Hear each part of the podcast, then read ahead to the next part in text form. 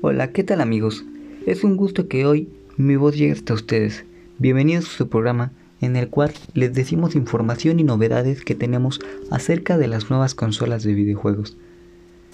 Espero que se encuentren en lo mejor y sobre todo con mucha salud. Mi nombre es Gustavo García y hoy los voy a acompañar en esta aventura. En poco más de 15 días estrenaremos las consolas, en las que sus funciones y potencia destacan por encima del catálogo de lanzamiento. Jugar a lo que ya sabemos, pero hacerlo en mejores condiciones. La nueva generación está a la vuelta de la esquina y llega con un buen impulso en potencia, promesas de nuevas condiciones de y aroma similar a lo que ofrecen las nuevas generaciones de tarjetas gráficas, lo que supone dar el salto en PC.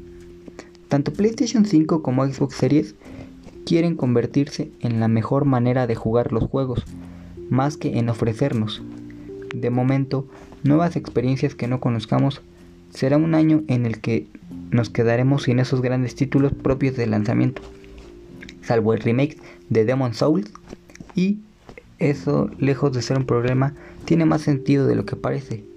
En ambos casos hay motivo de potencias e ingresos. Los juegos cada vez son más caros de producir y querer obviar millones de usuarios en las consolas actuales no parece una estrategia muy inteligente.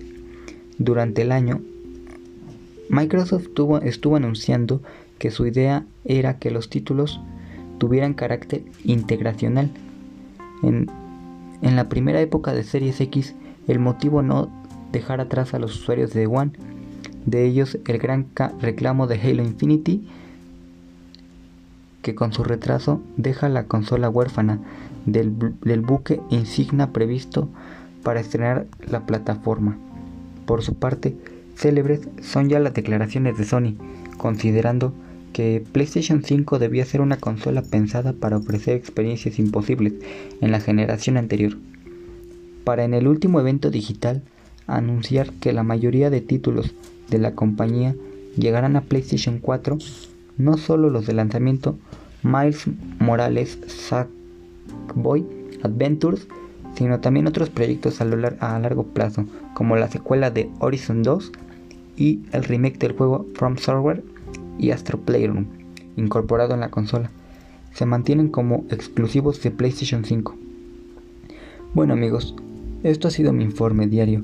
Espero que tengan un gran inicio de semana y les deseo mucha salud. Y les recuerdo que el PlayStation 5 sale el 20 de noviembre aquí en México, con un valor de 13 mil pesos.